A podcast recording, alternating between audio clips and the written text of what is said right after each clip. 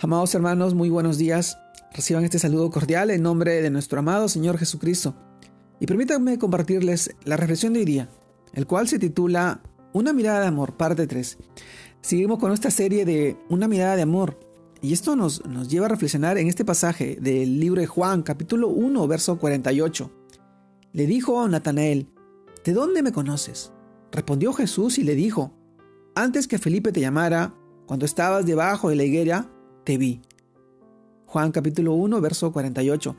También leemos el libro de Salmos en el capítulo 139, verso 16, en la que dice, mi embrión vieron tus ojos, y en tu libro estaban escritas todas aquellas cosas que fueron luego formadas, sin faltar una de ellas. Salmos capítulo 139, verso 16. Una mirada de amor, parte 3. Amados hermanos, esto nos lleva a reflexionar en estos pasajes, donde nuestro amado Señor Jesucristo, nuestro amado Jesús, miró con compasión y sensibilidad a todo, a todo el que tenía enfermedad, se quedó quieto, reaccionó a las necesidades de las personas, pues no fue indiferente a la situación por la cual estaban pasando. Con amor les enseñó, les sanó y les guió. Pero una pregunta nos, eh, nos encierne ahorita. ¿Cómo te mira Jesús a ti? Él ya te ha mirado desde antes de nacer, como lo dice Salmo 139, verso 16. Mi embrión vieron tus ojos, y así como Él te mira con amor y compasión, sin juzgarte quiere que tú mires a los demás.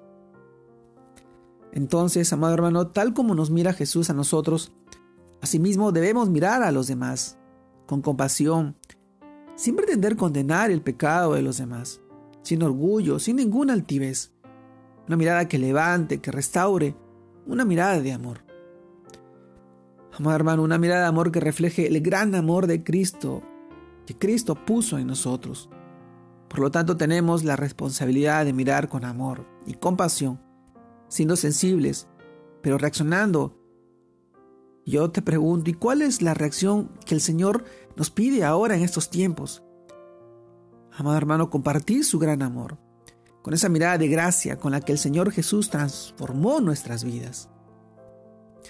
El Señor sale al encuentro de los perdidos a través de la mirada de gracia que Él refleja en los ojos de sus hijos.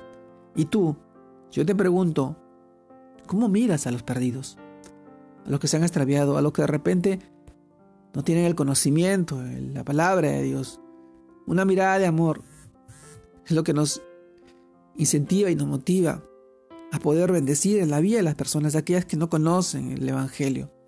Somos instrumentos de luz, instrumentos de Él, bendiciendo la vida de cada una de las personas que están apartadas a través o atadas al raíz del pecado. Amado hermano, en este tiempo yo te animo a que puedas brindar esa mirada de amor, sin prejuicio, sin juicio, sin condena. Hoy nuestro amado Señor está abierto su palabra dice que Él vino por los pecadores, por los perdidos, por los extraviados, por los encadenados. Nosotros somos quienes debemos tener esa mirada de amor en aquellas personas que están alejadas de Él, muertas tal vez en espíritu, ayudándolos a reencontrarse en el verdadero camino de su palabra, en la sanidad y la salvación que ellos puedan recibir a través de Jesús través de su Evangelio. Hoy te animo a ti a que seas esa luz y esa mirada de amor en la vida de cada una de esas personas que necesitan de ti, no juzgándolas y no tratándolas con orgullo o soberbia, acercándolos a, a Jesús, porque Él es el camino, la verdad y la vida eterna que hoy todos, todos necesitamos para poder encontrar la salvación. Gracias, mi amado hermano, por estar ahí. Dios te guarde y te bendiga.